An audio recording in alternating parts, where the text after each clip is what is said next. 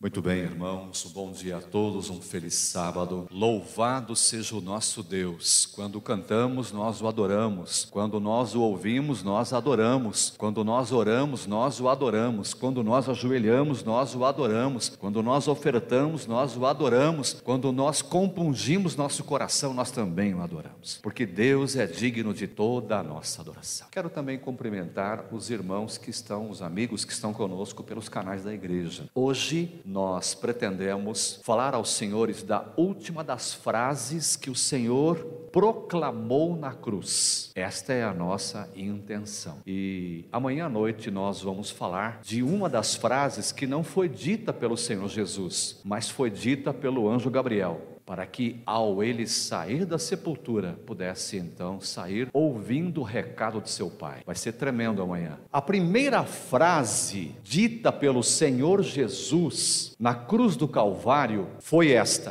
Pai, perdoa-lhes porque não sabem o que fazem. Havia muita comunicação no Calvário, havia uma presença esmagadora tanto de seres humanos quanto de seres celestes, todos olhando para o que estava acontecendo naquele momento na cruz. Havia muita muita conversa, muitas conclusões, muitos pareceres e havia a fala suprema do príncipe da vida. A segunda frase dita pelo Senhor Jesus foi esta: Em verdade te digo hoje, estarás comigo no paraíso. Dita ao ladrão que se arrependeu ao criminoso que se arrependeu, estando a um de seus lados. A terceira frase dita pelo Senhor Jesus enquanto estava ele agonizando na cruz foi esta: Mulher, eis aí o teu filho. E depois, é, é, direcionando seu olhar levemente para João, disse para ele: Eis aí tua mãe. Mas enquanto tudo acontecia ao redor, o Senhor disse a quarta frase, a quarta declaração divina dos lábios de Jesus. Ele falou: Eli, Eli, lama sabachthani. Isto é aramaico antigo, quer dizer: Deus meu, Deus meu, por que me desamparaste? Logo em seguida veio a quinta frase: Tenho sede. Nesta, nós estudamos sobre a plena humanidade de Jesus. Finalmente, a sexta frase, estudada ontem: Está consumado, está terminado, acabou, concluiu-se, terminou, está consumado. E hoje nós vamos estudar a sétima e última frase dita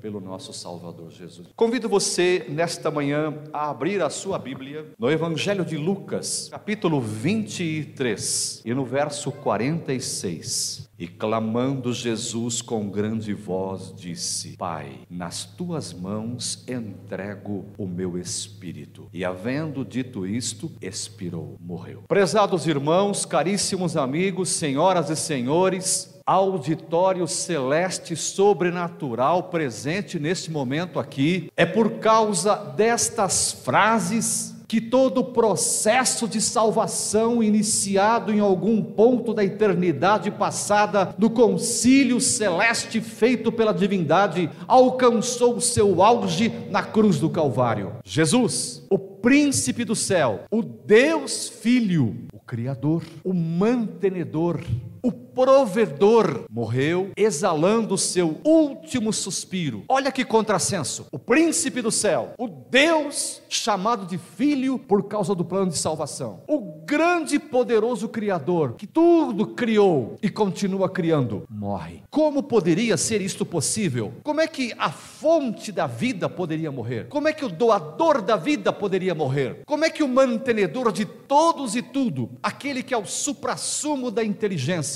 da sabedoria, das realizações perfeitas, o maior empreendedor que o universo já tem, o maior construtor de sonhos e realizações, aquele em quem são depositadas as nossas mais caras esperanças, e ele fundamenta isso fazendo o princípio de tudo, o fim de tudo, o Alfa e o Ômega, o poderoso Senhor da glória, a raiz de Jessé, o desejado de todas as nações. Como poderia ser que alguém incomparável, insubstituível, incompreensível, imensurável pudesse morrer?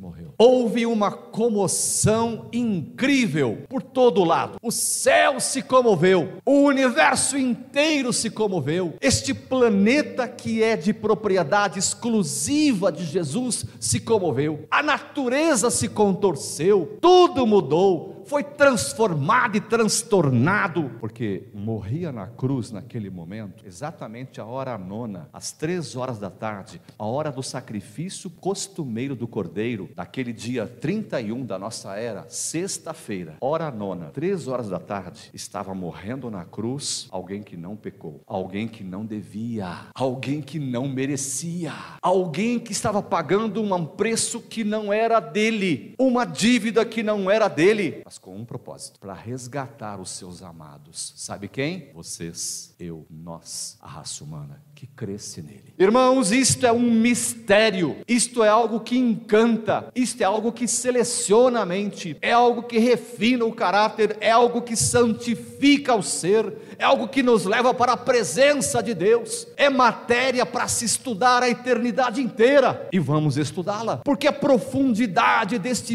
desta misteriosa morte não será compreendida a não ser pelas eras eternas, quando estivermos na presença de Deus. E o próprio Jesus explicar para nós. Na morte de Jesus, ele tornou-se o nosso legítimo representante, irmão mais velho, nosso resgatador, nosso salvador meu, seu, nosso intercessor, nosso advogado, nosso juiz justo e nosso rei vindouro. Se ele não tivesse morrido na cruz, continuaria sendo Deus, mas nós estaríamos perdidos. Então, irmãos, ao Senhor Jesus, grande príncipe, grande Emanuel, grande El Shaddai, o grande Adonai, o grande Rei dos Reis, Senhor dos Senhores, o poderoso conquistador, o príncipe dos exércitos do Senhor, o desejado de todas as nações, o Yahweh Sidekenu. Ao exalar o seu último suspiro, nosso Senhor Jesus acabou desesperando os discípulos. Olha lá, morreu na cruz aquele que era a nossa esperança de libertação. Quando Jesus exalou seu último último suspiro, dizendo: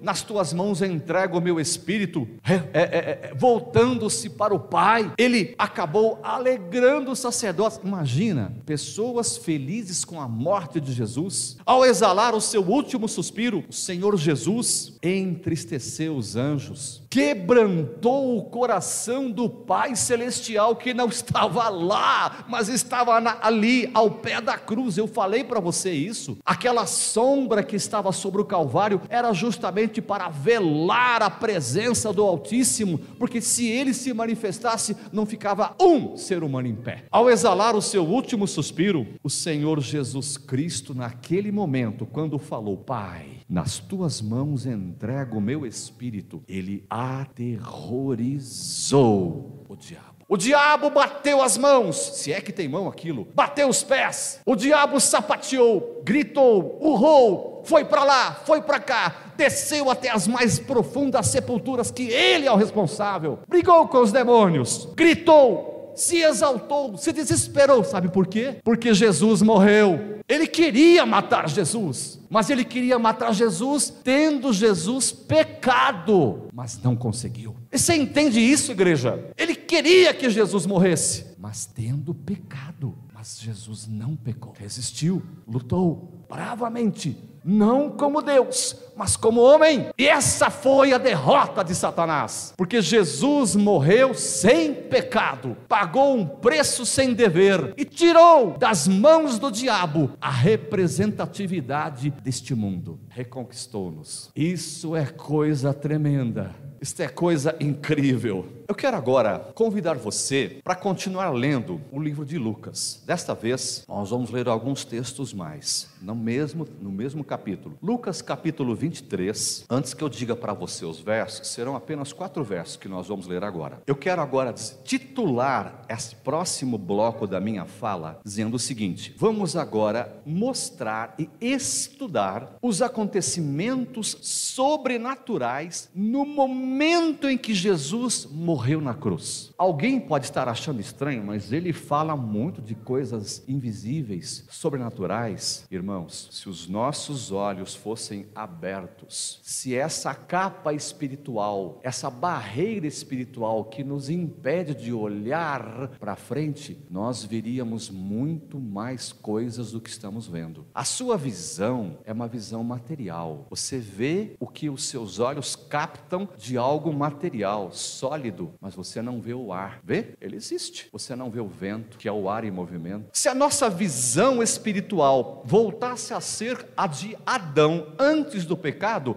ele conversava com Jesus face a face. Ele via os anjos. Ele era visitado por criaturas celestes. Se essa barreira que nos impede fosse removida, nós também veríamos demônios, anjos maus, veríamos coisas tremendas acontecerem, viríamos coisas tremendas. Então, tudo que aconteceu no Calvário foi sobrenatural, não foi natural, porque ali o personagem principal daquela rude cruz era o nosso Deus. Então não podia ser uma coisa normal, não podia ser uma coisa natural, não podia ser somente compreensível a minha inteligência, que não é nenhuma, nem a sua, tem que ser sobrenatural. E temos que falar dela, porque ela está aqui, está aqui. Então, vou te apresentar alguns fatos sobrenaturais no momento em que Jesus disse: Pai, nas tuas mãos entrego o meu espírito. Abra sua Bíblia em Lucas capítulo 23. Abre bem os olhos agora, igreja. Você está lendo algo sagrado, algo profundo. Esse texto, o Senhor Senhor Jesus vai pegar esses textos bíblicos, vai mostrar para nós pessoalmente lá no céu e vai explicar ponto a ponto e vai gastar muitos séculos para esgotar só a mensagem que está aqui. Então não pense que uma leitura, uma leiturazinha qualquer resolve o nosso problema de compreensão. É profundo demais. Estamos lidando com o Rei do Universo, com o Príncipe do céu, aquele que passa no céu e as hostes inumeráveis de anjos se ajoelham. É dele que estamos falando. Lucas 23, 40. 44 a 48. E era já quase a hora sexta, isso significa meio-dia. E houve trevas em toda a terra, até a hora nona. Você está vendo isso, igreja? Escurecendo-se o sol, e rasgou-se ao meio o véu do templo, que nós já estudamos aqui na semana. E clamando Jesus com grande voz, já estudamos por que foi com grande voz. Ele disse: Pai, nas tuas mãos entrego o meu espírito espírito. E havendo dito isto, expirou. E o centurião, vendo o que tinha acontecido, deu glória a Deus. Veja, é um romano, panteísta, idólatra, mas o poder, o grande general aqui, o centurião romano, vendo tudo o que estava acontecendo, entendeu que era sobrenatural, ele deu glória a Deus. E o centurião, vendo o que tinha acontecido, deu glória a Deus, dizendo: Na verdade, este homem era justo. E toda a multidão que se ajuntara a este espetáculo, vendo vendo o que havia acontecido, voltava-nos, é, voltava batendo nos peitos. Assim que diz a minha tradução, é mais antiga. Amigos, irmãos em Cristo, igreja de Deus, remanescente, povo do Senhor, as trevas se erguem do Calvário momentaneamente. E agora, essas trevas que eram tão densas, que estavam sobre o Gólgota, estavam jogando uma treva poderosa, quase que apalpável, quase que sólida. Essas trevas haviam, haviam alcançado a planície, chegado até Jerusalém e cobria toda a cidade, toda a região. Estou falando de coisa sobrenatural. Isto acontecendo ao meio-dia. E pasmem, se você pegue, pegue a história, vai estudar a cronologia. Eu sou professor de história, se você pegar a história e vai estudar a cronologia, vai estudar esse período, não há nenhum eclipse registrado nesta data, neste dia. Nenhum. Mas as trevas erguem-se do Calvário momentaneamente. E agora, o oposto das trevas foi a luz. Uma fortíssima luz brilha sobre a cruz, ilumina o rosto de Jesus Cristo. Que semblante poderoso! Aqueles que conseguiam olhar, viam que debaixo da, do ensanguentado do seu rosto havia um brilho. Era a luz do céu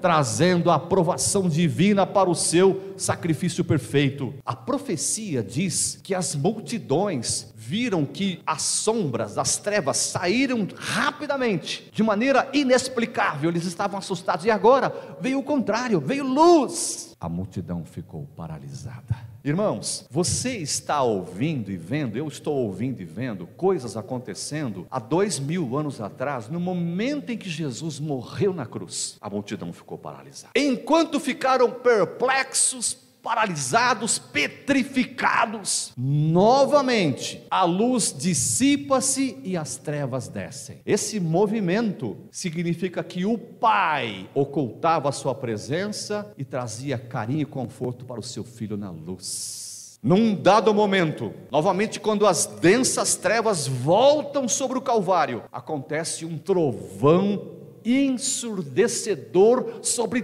toda aquela região. Você sabe o que é trovão? Esse barulhão, esse choque elétrico entre nuvens que provoca esse barulhão. Houve um trovão. Detalhe: não estava chovendo, não estava chovendo. Portanto, não havia cargas elétricas nas nuvens para se chocarem para que acontecesse o trovão. Você está vendo como tudo é sobrenatural? Mas eu quero dizer uma coisa para os senhores: o que é sobrenatural para nós não é para Deus. O que é misterioso para nós não é para Jesus. O que é milagre milagre para mim não é milagre para Jesus, para ele é normal. Para a divindade é normal, é milagre para mim, é sobrenatural para mim. Para ele é normal. Depois desse forte trovão, o Senhor Jesus na cruz, dizendo: Pai, nas tuas mãos entrego o meu espírito. Agora, mais uma vez a natureza se manifesta. E amada igreja, irmãos queridos, acontece um terremoto. Você sabe que terremoto, na verdade, é a movimentação de placas tectônicas tectônicas que ficam no, na, nas camadas mais profundas da Terra, tanto dos continentes quanto dos mares, dos oceanos. Essas camadas, essas placas tectônicas que são rochas maciças, porém soltas, elas se movimentam. Quando elas se movimentam, acontece o terremoto na superfície. Na Palestina não há placas tectônicas, mas houve um terremoto. Você está vendo? É o sobrenatural de Deus. Parece que ele queria que a leitura que a humanidade fizesse deste acontecimento fosse de tal forma impressionante que não se esquecesse mais. A palavra inspirada diz também que naquele momento, quando as trevas voltaram sobre o Calvário, as pessoas se assustaram. Trevas, luz, brilho da face ensanguentada de Jesus e depois trevas de novo. E a palavra diz o seguinte: que as pessoas foram atiradas umas sobre as outras, caíram. Você pode imaginar uma cena dessa? Bom, para nós dá para imaginar, porque hoje os recursos da mídia, não é? Hoje, pelos recursos recursos que temos de som e imagem, os recursos sonoros, gráficos, computação gráfica, faz com que essas coisas que a gente está falando aqui se tornem comuns. Você vê isso, não é? Nos filmes, nas telas por aí. Mas, irmãos, a palavra profética diz aqui que as pessoas ficaram tão aterrorizadas que elas caíam, elas se, elas, elas eram atiradas umas sobre as outras. Imagina você agora isso, com tudo que estava vendo sobre o Calvário. E mais uma vez, as montanhas se mexeram. Diz a palavra inspirada, baseada no desejado de todas as nações, que pedras enormes rolaram das montanhas próximas e vieram até as vilarejos, é, atrapalharam as pequenas estradazinhas, invadiram alguns, algumas portas e algumas muralhas, pedras, rochas, quebraram-se, desabaram e se desmantelaram. Você vai dizer, isso está parecendo coisa de filme? É verdade. Estou lendo na Bíblia e a profetisa do Senhor, ela elucida, esclarece amplia. No momento em que o Senhor Jesus disse, Pai, nas tuas mãos entrego o meu espírito, racham-se os sepulcros. Muitas sepulturas agora tiveram as suas pedras rachadas. Naquela época eles costumavam fazer desse jeito mesmo. Era assim: os ricos tinham suas sepulturas nas cavernas, cavavam dessa maneira. Os pobres era diferente, era mais simples, era no piso, era no chão mesmo. Mas você imagina lápides, pedras, tampões de pedras sendo rachados sobrenaturalmente e várias sepulturas sendo abertas na região, e muitos mortos são atirados para fora da sepultura. Quando? Quando o brado, Pai, nas tuas mãos entrego o meu espírito. Aconteceu lá nas. É algo de pasmar. E acredite você, destes, muitas sepulturas foram é, abertas, vários mortos atirados para fora e alguns deles ressuscitados. E quando Jesus ascendeu aos céus, vai ser o tema de amanhã, eles subiram com ele. São as primícias, é a ressurreição das primícias. Quando Jesus clamou: Pai, nas tuas mãos entrego o meu espírito, sacerdotes, príncipes, soldados e o povo comum ficam mudos, prostrados na terra, espantados sem entender nada. Acontecimentos sobrenaturais envolvendo o momento da morte do Senhor Jesus Cristo. Mas agora eu gostaria de falar para você um acontecimento. Um empresário estava na sua cidade aqui no interior do estado de São Paulo e ao mesmo ao meio-dia aproximadamente ele estava saindo do seu escritório indo para um restaurante. Passou na praça central da sua cidade e ele viu uma multidão na praça. Era um sujeito curioso.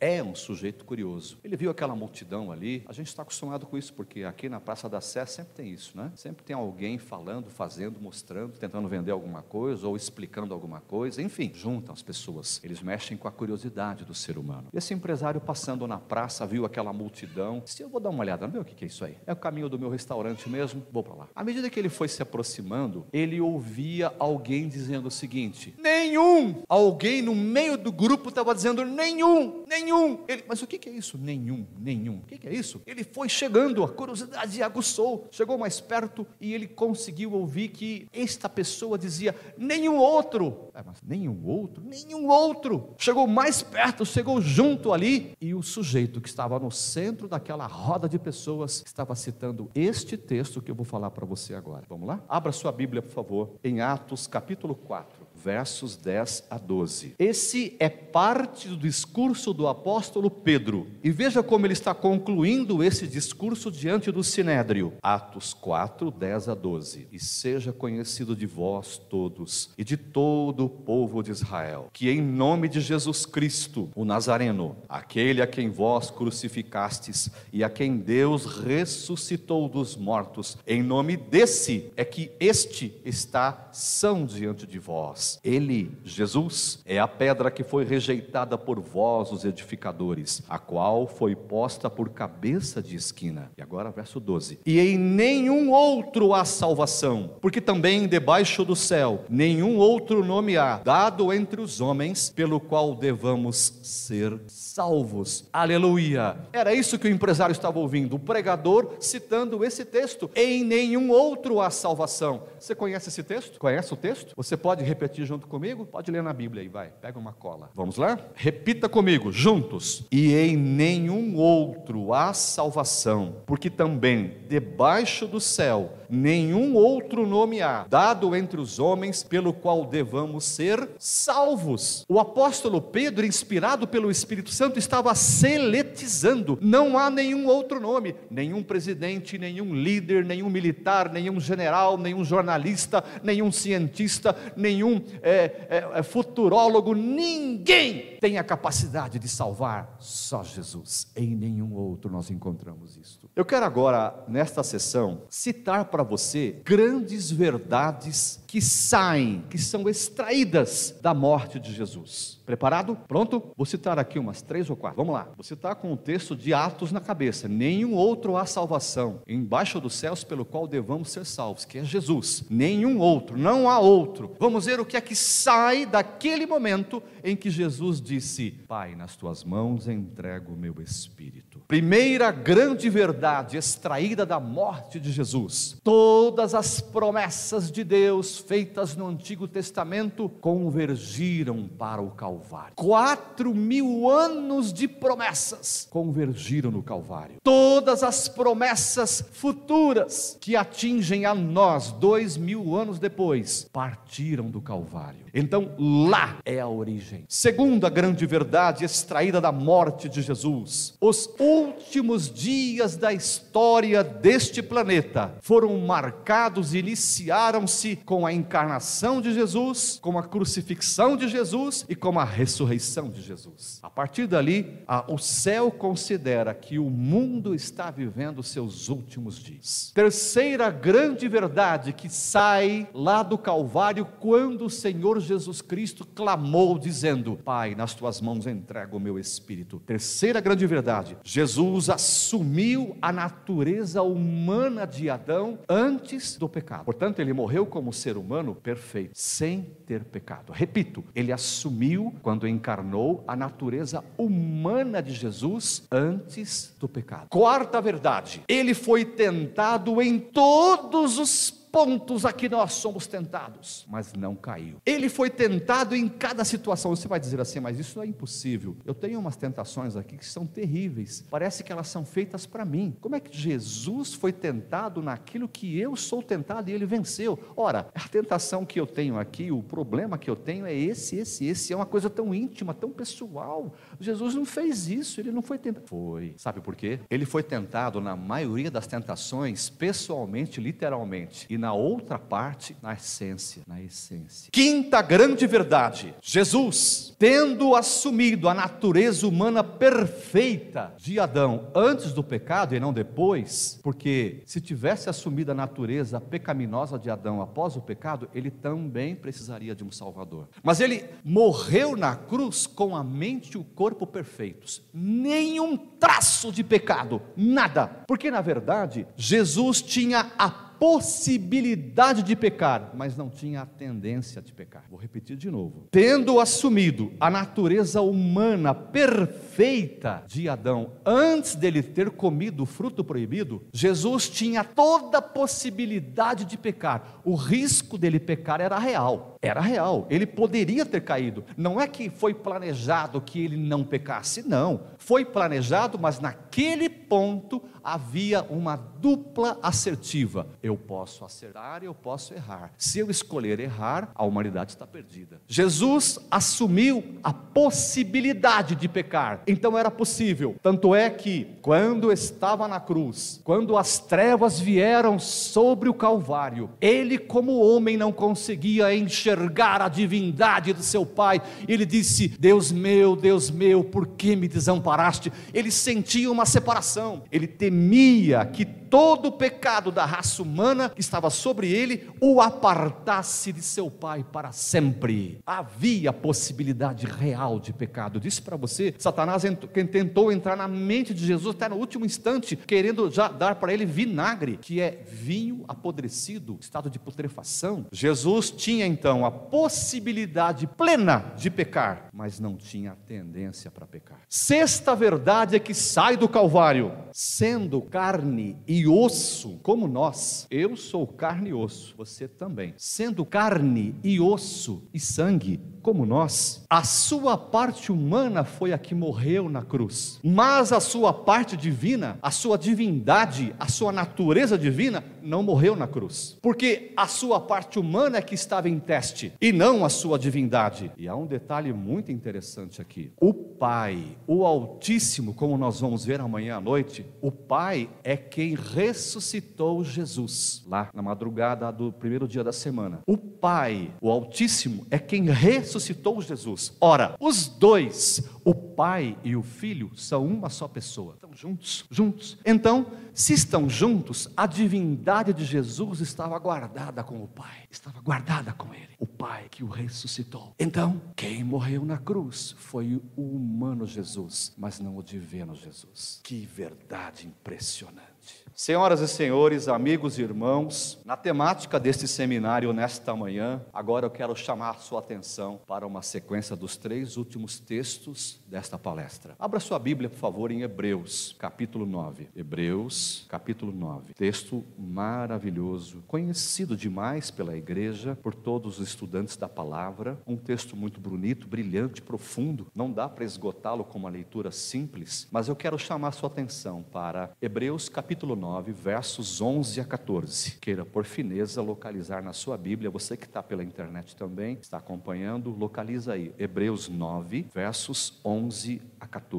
O apóstolo Paulo diz assim, inspirado pelo Espírito Santo: Mas vindo Cristo, o sumo sacerdote dos bens futuros, por um maior e mais perfeito tabernáculo, não feito por mãos, isto é, não desta criação, nem por sangue de bodes e bezerros, mas por seu próprio sangue, entrou uma vez no santuário, havendo efetuado uma eterna redenção. Verso 13. Por quê? Se o sangue de touros e bodes e a cinza de uma novilha, esparzidas sobre os imundos, os santifica, quanto à purificação da carne, verso 14 e último, quanto mais o sangue de Cristo, que pelo Espírito eterno se ofereceu a si mesmo, imaculado a Deus, purificará a vossa consciência das obras mortas para servires ao Deus vivo texto profundo, bonito, incrível. Dá para fazer uma semana de oração inteira só sobre esses versos aqui. Tanta coisa aqui dentro. Mas eu quero daqui pensar uma palavra, uma expressão. Viaja nessa expressão, igreja. Você também que está na internet. O sangue de Cristo derramado na cruz no momento em que ele estava agonizante e que ele morreu. Ele já vinha sendo dilacerado pelos açoites e pelo sofrimento, pela cruz pesada. E como se não bastasse o peso do pecado de toda a humanidade desde Adão até o último ser humano a viver sobre o planeta, sobre ele. No Getsemane, ele suou gotas de sangue, em vez de suar,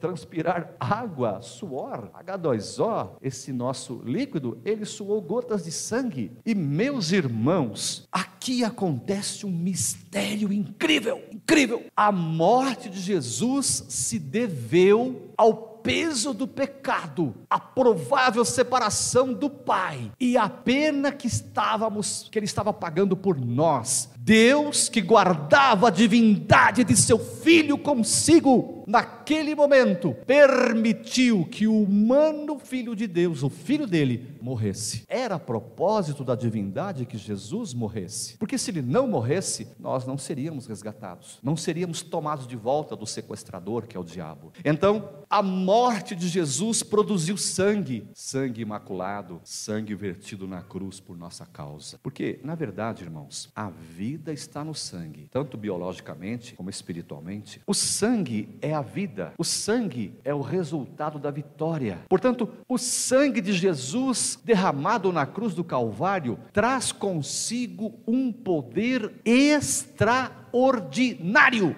Há poder no sangue de Jesus. Você consegue entender isso? Você consegue ir além da nossa, da nossa, da nossa, da nossa fala? Deixa o Espírito Santo ir falando com a sua mente, irmão. Deixa ele falando com você. Esquece agora a comida, a fome, a sede. Eu quero sair um pouco, tá demais. Esse cara tá falando muito.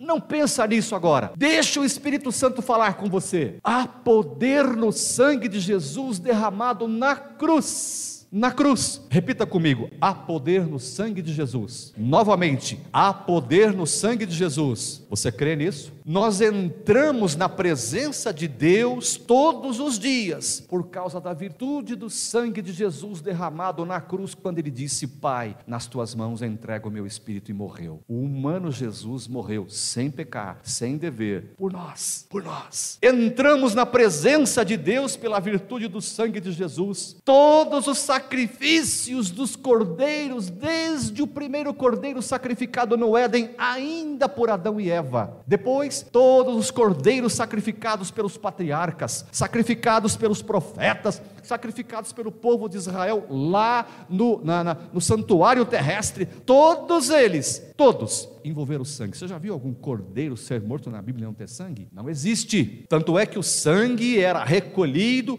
e era espargido nas quatro pontas do altar do santuário e no dia da expiação era levado para dentro do, santo, do Santíssimo aquele sangue do animal, do cordeiro. Ele acabava sujando o santuário terrestre, precisava da purificação, da expiação mas era o sangue o instrumento. Todos os animais que morriam, tipificando Jesus, morriam derramando sangue. Então, finalizando nesta manhã, eu quero que você pense que lá na cruz, na sétima frase que Jesus disse lá, o sangue foi fundamental. Se Jesus não tivesse derramado nenhum sangue, ou seja, não tivesse morrido para morrer, tinha que derramar sangue. Ele tinha que derramar sangue. Você vai dizer assim: a minha mente cética e a sua mente. Mas espera aí, tem gente que morre, mas não derrama sangue. Mas todo cordeiro que morreu, desde o Éden, passando pelos patriarcas e profetas, é, é, é, é sacrificando animais, passando pelos ritual do santuário, em todas as mortes de cordeiro havia sangue. Então Jesus, quando morreu na cruz, houve sangue. E esse sangue é o nosso passaporte, porque neste sangue Deus está dizendo o seguinte: se você crê nesse sangue, se você crê nessa vitória, se você crê no meu filho, se você crê no Deus Filho, se você crê no sacrifício dele, então eu te proponho uma aliança. E esta aliança, ela é selada com o sangue de Jesus. No momento em que ele disse, Pai, nas tuas mãos entrego o meu espírito, ele estava morrendo,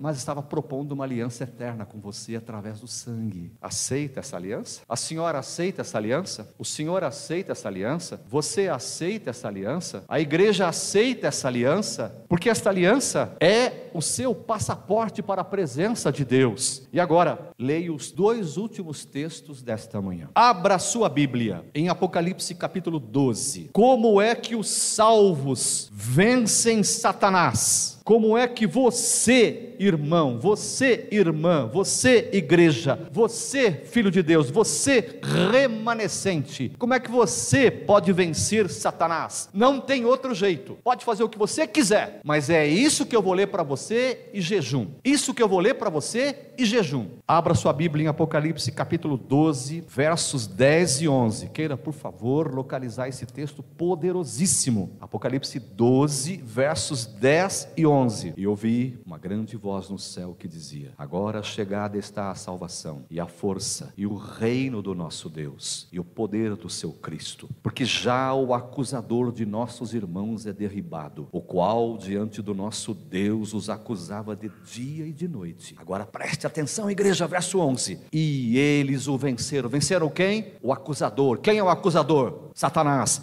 E eles o venceram pelo sangue do Cordeiro e pela palavra do seu testemunho e não amaram a sua vida até a morte. Pai, nas tuas mãos entrego o meu espírito. Ele morreu e o sangue foi vertido. Naquele momento o sangue desceu, a vida. E ele estava propondo uma aliança com você, aliança de sangue, porque é através deste sangue que traduz a vitória de Jesus é que você vence o diabo. É que eu venço o diabo. É que nós vencemos Satanás. E o último texto desta manhã. E agora você está em Apocalipse, vai de novo para ele. Agora capítulo 7. Vou dizer para você qual é a sua indumentária que você vai vestir quando chegar no céu, quando estiver indo para o céu. O que é que você vai vestir? Vamos lá. O que, é que vai acontecer lá? Apocalipse capítulo 7. Você está no capítulo 12, vai para o capítulo 7, por fineza. Apocalipse capítulo 7, versos 9 a 17. É um texto um pouquinho longo, mas eu gostaria de lê-lo é,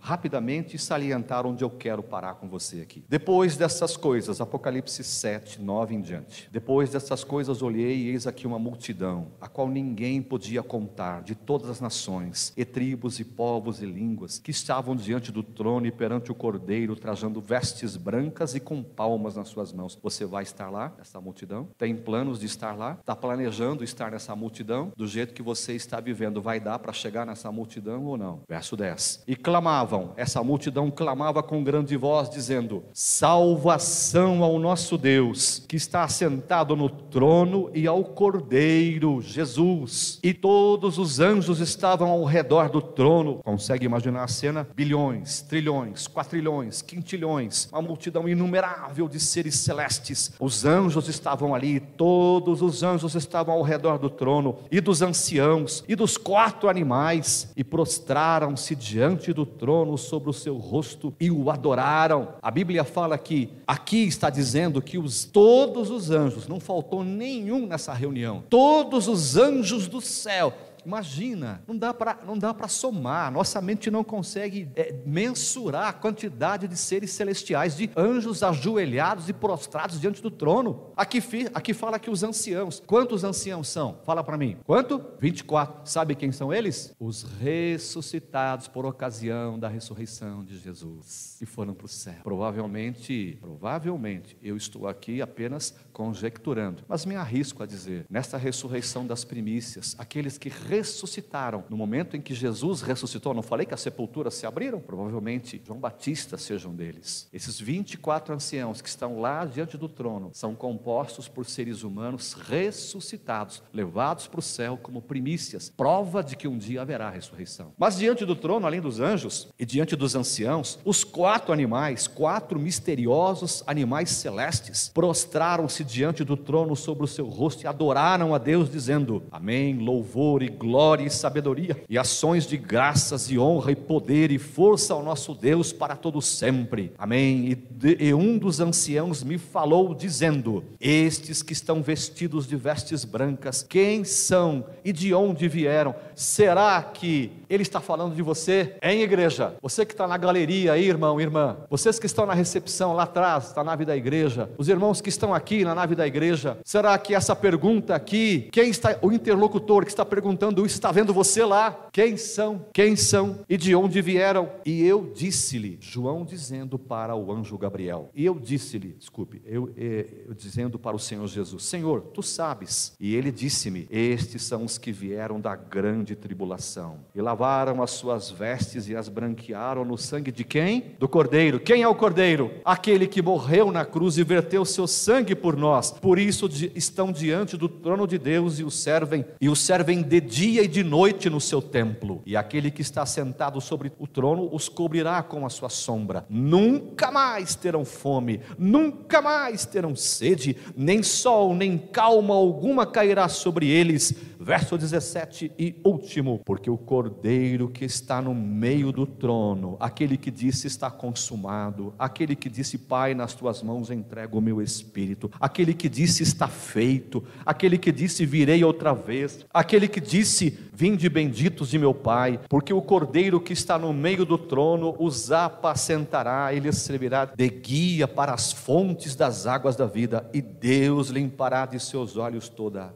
Quero agora convidar você para uma ação diferente. Ao longo desta semana, você viu e ouviu aquilo não que o homem apresentou, mas o que eu acredito ser aquilo que o Espírito Santo trouxe à sua mente. E agora, a proposta é esta: você sabe das frases que o Senhor falou na cruz, e você sabe do sangue que ele derramou na cruz, propondo uma aliança com você. Tem alguém nesta manhã aqui que quer dizer: Senhor, eu aceito a sua proposta, eu quero me unir em concerto contigo. Eu recebo o teu sangue vertido na cruz porque quero viver com poder. Tem alguém? Eu quero pedir para que você possa ficar em pé. Tem alguém? Tem alguém? Você aceita essa proposta? Você aceita essa proposta? Deus seja louvado. Mas a proposta tem que ser concluída. Você está ouvindo a proposta. O Calvário está propondo uma aliança com você, aliança de sangue, uma aliança que não pode ser quebrada a não ser que você queira. Você quer fazer uma aliança total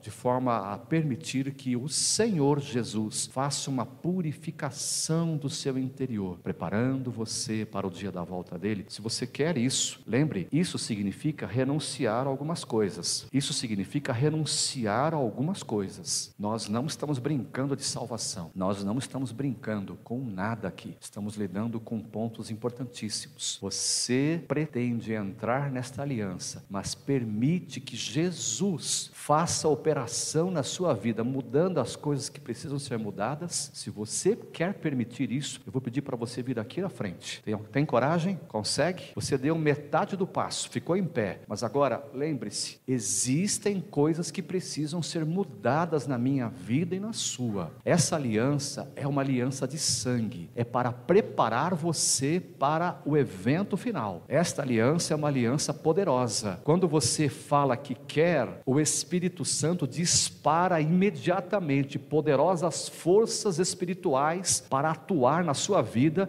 para que você possa vencer as coisas que talvez possam deixar você fora do céu. Se quer aceitar essa aliança e quer permitir que o Espírito Santo te ajude a limpar tudo por dentro, eu sou o primeiro. Se você quer, tem coragem para isso, estou convidando você, vem aqui à frente. Tem problema, vai se espremendo aqui. O espaço é grande, tem mais, pode subir aqui, não tem problema. Você quer permitir que o Espírito Santo use o poder do sangue de Jesus para limpar a sua mente, limpar o seu ser, limpar a sua memória, limpar as suas ações passadas, limpar as suas intenções presentes, limpar a sua imaginação, limpar as suas propostas, limpar as suas ações ocultas, limpar a sua indisponibilidade para Deus, limpar a minha e sua preguiça espiritual, limpar a nossa falha, limpar a nossa indiferença, limpar a nossa fraqueza, limpar os nossos pecados mais ocultos. Isto é sério, irmãos. Isto é sério. Então agora eu vou convidar você para nós orarmos, só que nós vamos nos ajoelhar. Você consegue? Aqueles que podem, claro. Se houver alguém que não possa, pode ficar em pezinho mesmo. Vamos nos ajoelhar. Deus Todo-Poderoso, Autor da vida, Autor do bem, Autor